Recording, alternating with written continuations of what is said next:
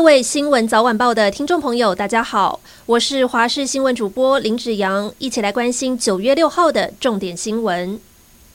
台南市一间 KTV 四号清晨，有一名男顾客在几杯黄汤下肚之后，疑似不满店家的服务，直接对柜台女店员拳打脚踢，甚至其他顾客见状想要阻止，都被推倒在地。这名酒醉的男顾客不断殴打女店员，对方被打到头部和手多处挫伤，已经向警方提出伤害告诉。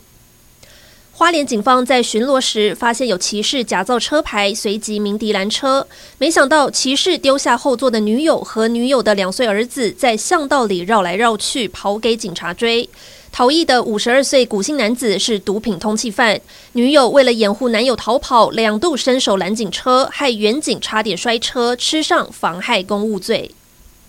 苗栗县是全台唯一一个不曾政党轮替的县市，国民党执政长达七十多年，一向是蓝营大票仓。但今年的选情成了全台最混乱的一个县市，因为总共有五位参选人。分别是国民党提名的谢福弘，坚决选到底的现任议长钟东锦，还有原本是无党籍，后来接受民进党征召的前头份市长徐定珍，以及时代力量提名的现任县议员宋国鼎，还有无党籍政治素人吴胜胜。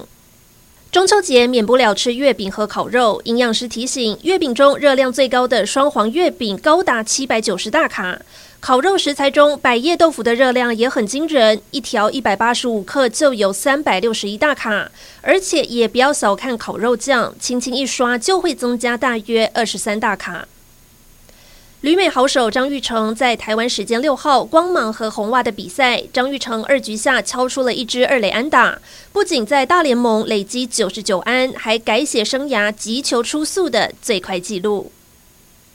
菲律宾驻美大使罗穆德斯日前接受日媒访问时表示，如果台海爆发冲突，菲律宾将会让美军使用菲国的军事基地。罗穆德斯日前接受日经亚洲访问时指出，如果未来台海发生冲突，在攸关菲律宾自身的安全情况下，马尼拉愿意让美军使用菲律宾的军事基地。同时，罗穆德斯进一步指出，菲律宾跟美国正在协商增加美军可以使用的菲国基地。